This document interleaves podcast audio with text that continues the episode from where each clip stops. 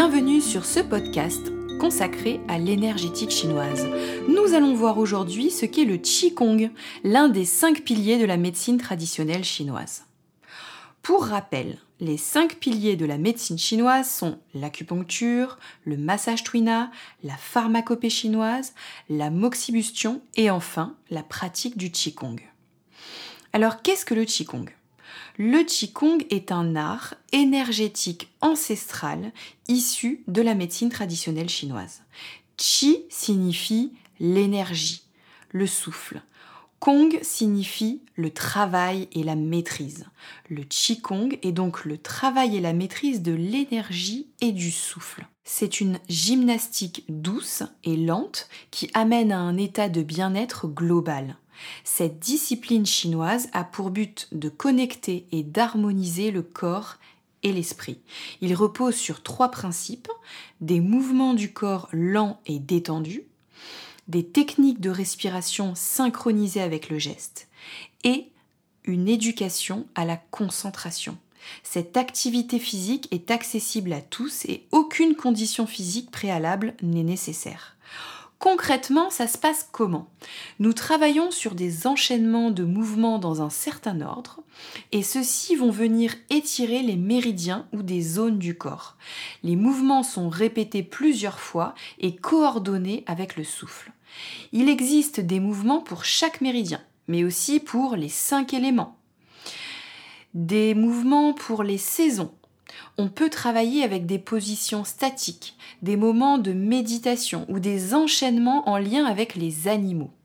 Par exemple, on a des enchaînements très connus qu'on pourrait comparer aux gammes de solfège comme les huit pièces de brocart appelées les badwajin, une succession de huit mouvements pour stimuler la vitalité ou encore, on a les 12 mouvements pour renforcer les tendons et les muscles qu'on nomme les Yi. Quels sont les bienfaits de cette gymnastique énergétique?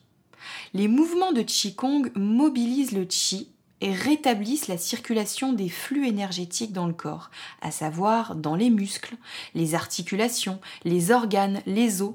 Cela active la circulation du sang et des liquides organiques pour lever les stagnations.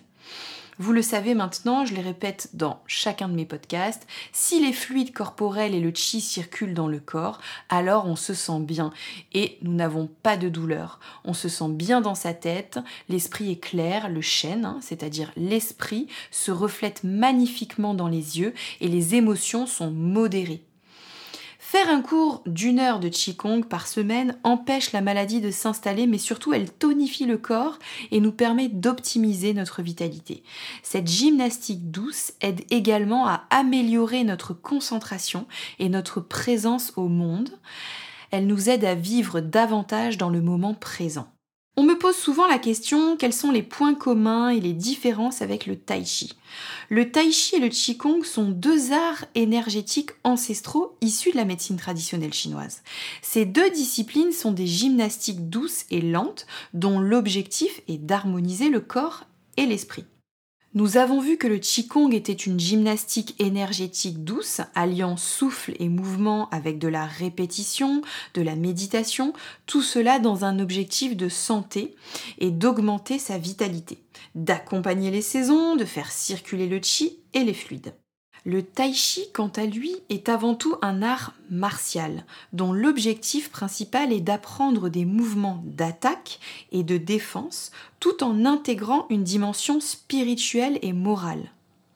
Il y a un gros travail sur les sensations internes du corps, par la lenteur des mouvements, pour restituer l'énergie sur l'adversaire.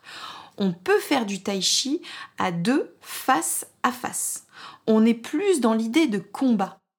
Voilà, j'espère que ce podcast vous a plu.